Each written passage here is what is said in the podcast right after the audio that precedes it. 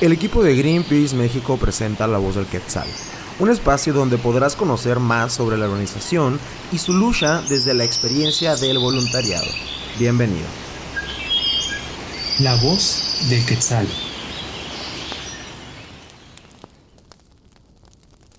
Hubo alguna vez una anciana llamada Ojos de Fuego, nacida india, de la tribu Cree de Norteamérica. Esta mujer lanzó una profecía que hasta nuestros días hace eco, la cual dice así. Llegará el día en que la codicia del hombre blanco, del yo Negi, hará que los peces mueran en las corrientes de los ríos, que las aves caigan de los cielos, que las aguas se ennegrezcan y los árboles ya no puedan tenerse en pie. Y la humanidad, como la conozco, dejará de existir. Llegará un día en que la tierra caiga enferma, pero cuando no queden apenas esperanzas, algunas personas despertarán de su letargo. Llegará un día en el que muchas personas se levantarán para formar un mundo nuevo, de respeto por el gran espíritu de la tierra. Llegará el tiempo en el que habremos de necesitar a los que preservan las tradiciones, las leyendas, los rituales, los mitos y todas las viejas costumbres de los pueblos. Ellos serán la clave para la supervivencia de la humanidad y serán conocidos como los guerreros arcoíris. Hola, ¿qué tal comunidad? Sean bienvenidas y bienvenidos al primer episodio de este, su programa, La Voz del Quetzal. Mi nombre es Sara. Y el mío Ciranda, y ambos somos voluntarios de Greenpeace México. A lo largo de esta serie de episodios los estaremos acompañando para que conozcan quiénes somos, cómo hemos llegado a México, nuestra trayectoria y nuestra historia. Exacto. Y Ciranda, cuéntanos entonces, ¿de qué vamos a comenzar platicando en el episodio de hoy? Muy buena pregunta, Sara, para iniciar. El día de hoy comenzaremos contándoles un poco sobre cómo inició Greenpeace y para ello hay que remontarnos al año de 1971, año en el cual comienza nuestra historia entonces, Sara, vamos allá. En 1971, un grupo de activistas antinucleares canadienses se embarcaron a bordo del viejo pesquero Phyllis Cormack para protestar contra las pruebas nucleares que Estados Unidos estaba llevando a cabo en el archipiélago de Amchitka, en Alaska. Su objetivo, impedir que la bomba fuese detonada colocándose en el centro de la zona de pruebas. Como acción directa, la expedición a Amchitka no salió como se esperaba. Sin embargo, como estrategia de campaña, resultó un éxito extraordinario. Un año después, Estados Unidos se vio forzado a anunciar que detendría las pruebas nucleares en la zona Amchitka. Es desde entonces una reserva ornitológica. Años más tarde, en 1978, las oficinas de Europa, Estados Unidos y el Pacífico decidieron poner en común sus recursos y crear Greenpeace Internacional. En la actualidad, Greenpeace es una de las organizaciones ambientalistas más importantes del mundo, cuya oficina central se encuentra en Ámsterdam, Holanda, y cuenta con oficinas en 55 países en todo el mundo. ¡Súper! Pues ahí lo tienen. Lo que acaban de escuchar es una pequeña síntesis sobre los orígenes de lo que hoy es Greenpeace. Y en este punto, déjenme contarles un poco más sobre esta isla llamada Amchitka, donde se estaban llevando a cabo explosiones nucleares durante la década de los 60 y principios de los 70.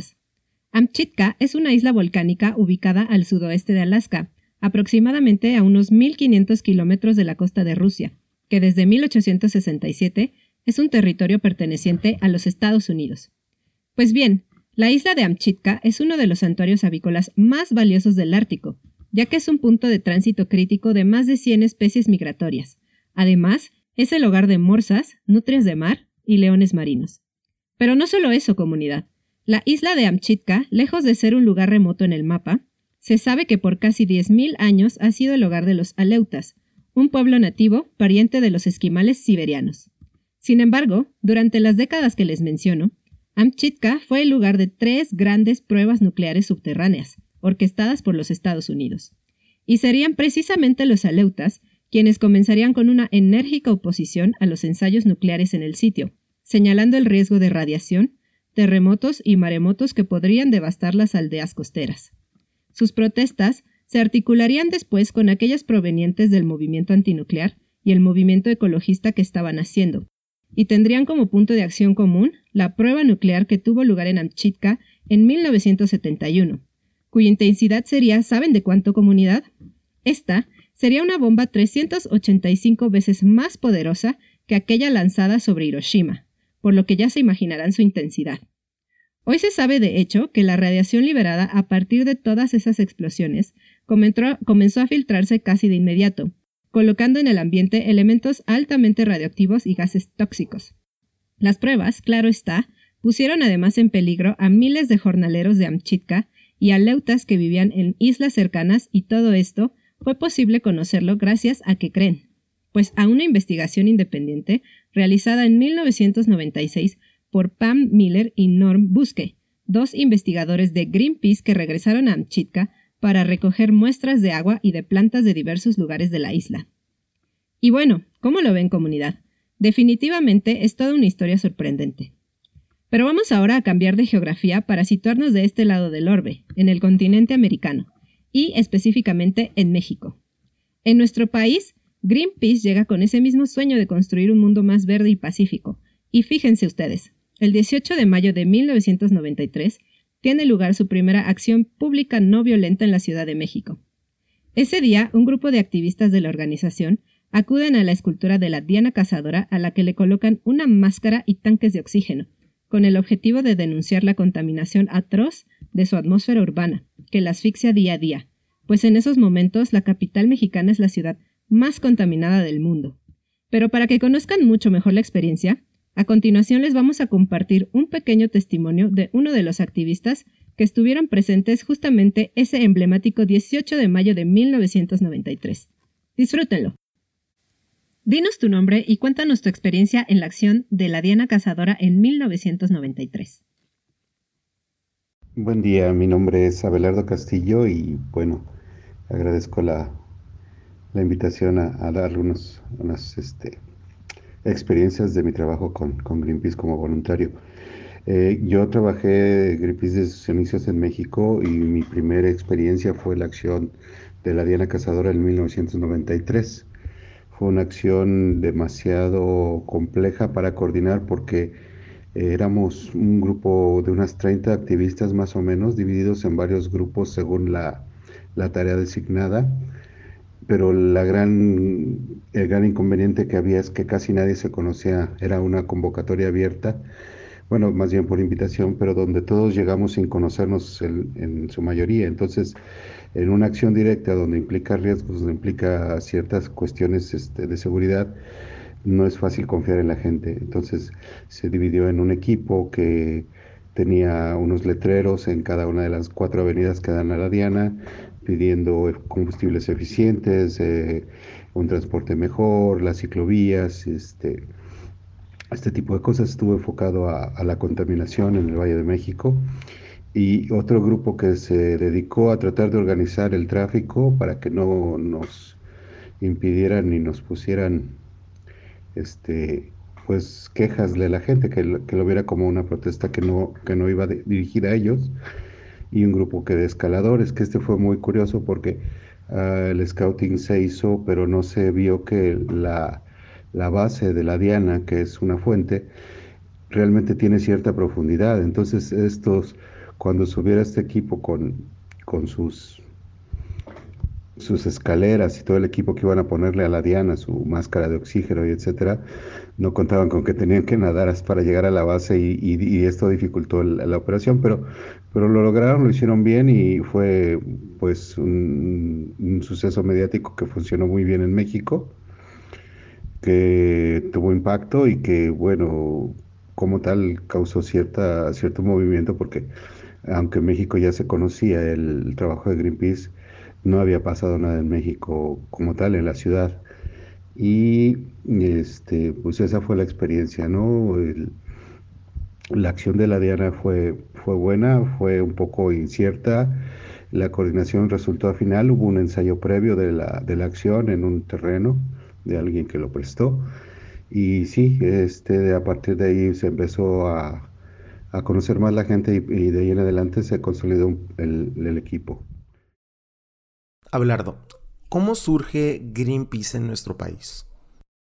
Bueno, pues yo cuando llegué a, este, a Greenpeace ya fue por una invitación y fue por una invitación dada ya que algunos años antes de que sucediera esto de la Diana, yo me había interesado en la organización y escribí cuando la sede todavía estaba en Reino Unido, antes de que fuera en Holanda, sin recibir respuesta, pero pues, curiosamente cuando abre la oficina en México, de alguna base de datos o de algún archivo, por ahí tenían mi, mi correo, porque todavía había sido un correo escrito, y, y, me contactaron. Yo afortunadamente todavía tenía la misma dirección y me llegó una carta, una carta postal, donde me invitaban a participar de, de la de la organización de la presentación de Greenpeace en México, lo cual resultó ser esta, esta acción directa de la Diana.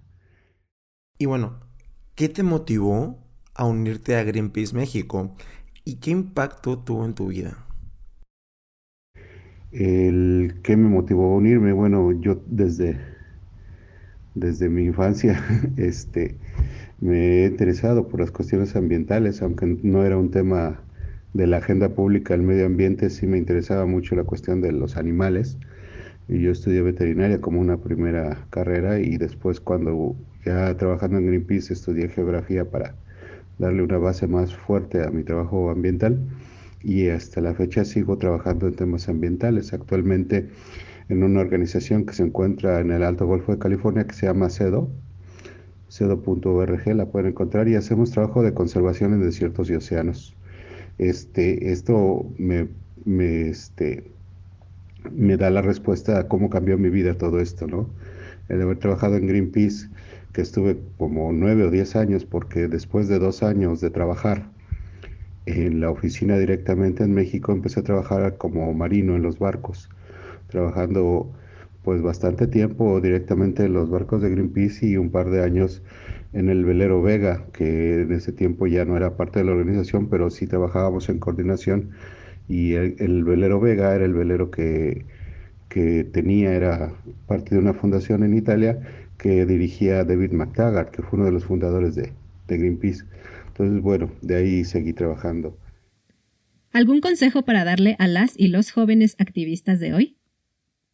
Pues algún consejo para darle a los, a los jóvenes activistas de hoy es pues que, sigan eh, luchando, que sigan echándole ganas, que al parecer a veces nos ganan las cosas negativas y que, que el panorama no es tan bueno, pero si no le echamos ganas, menos vamos a poder salir adelante. Y la otra es que siempre tengan muy claro cuando hagan algo, cuando estén trabajando en una organización grande como Greenpeace, cuáles son los objetivos, qué hay al fondo de, cada una de las cosas que hacemos como protestas o como experiencias o como lobby, cualquier cosa. Tenemos que tener muy claro qué hay detrás, porque tenemos que siempre tener los argumentos y tener las bases para respaldar nuestras acciones. Y lo otro que les recomiendo más bien les deseo es mucho éxito y, que quedo a sus órdenes. Hasta pronto. Buenísimo. Pues ahí tienen este testimonio genial. Agradecemos a Belardo por contarnos su experiencia y brindarnos parte de su tiempo para este episodio. ¿Qué tal, Ciranda? ¿Cómo lo viste? ¿Qué te pareció?